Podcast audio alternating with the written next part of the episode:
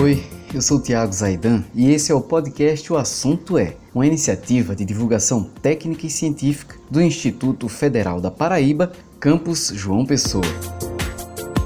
Em contextos excepcionais como guerras e pandemias, um conceito costuma vir à tona com bastante força. Trata-se da reconversão industrial. A indústria precisou se valer dessa ideia durante a Segunda Guerra Mundial e, mais recentemente, durante a pandemia do coronavírus. Para conversar conosco sobre esse assunto, ouvimos as professoras da Unidade Acadêmica de Gestão e Negócios do IFPB João Pessoa, Fernanda Araújo e Tatiana Regis. Primeiro, a professora Fernanda vai nos apresentar o conceito. Depois, a professora Tatiana vai nos dar uma ideia de como funciona a reconversão industrial dentro de uma planta industrial.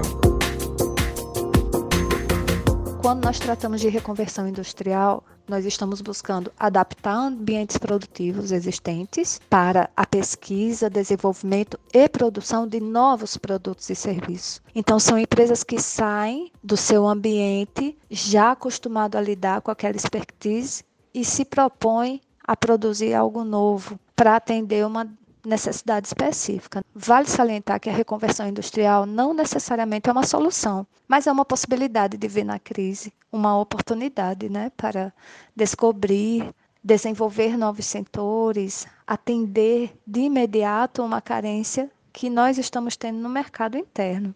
Eu considero que a reconversão industrial pode ser um tema muito associado, mais uma vez, à característica que é a capacidade de se adaptar à mudança, a tão falada resiliência. Então, a partir do momento que uma empresa utiliza a sua estrutura para a criação de novos produtos e serviços, ela poderá sim gerar novos valores ao mercado, poderá satisfazer necessidades existentes de consumo, poderá aproveitar a sua estrutura física já existente, né, com a injeção de investimentos menores, comparado a ter que criar uma nova estrutura para ofertar novos produtos e serviços. Isso é possível tanto na indústria quanto no comércio e nos serviços.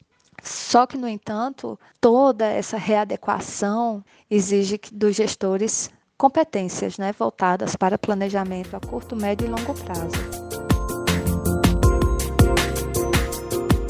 Fazer uma reconversão industrial não é uma tarefa fácil. Isso porque a reconversão exige uma mudança na linha de produção de uma fábrica. Mas, apesar de não ser uma tarefa simples, ela é possível sim, tanto para as empresas de grande porte, que em geral são mais inovadoras, como para as pequenas empresas. E a primeira coisa a se fazer é identificar quais máquinas, quais equipamentos, quais matérias-primas serão redirecionados, serão utilizados no novo processo de produção. Após essa análise, é importante definir os ajustes. Vai ser necessário modificar a posição de alguma dessas máquinas, preciso fazer ajustes nessa máquina, de repente trocar uma peça, um molde, uma engrenagem, modificar a temperatura, pressão, velocidade da máquina. Será que eu preciso organizar agora as minhas bancadas, os materiais, minhas máquinas e equipamentos exatamente na sequência de produção do novo produto? Então, são questões que precisam ser analisadas.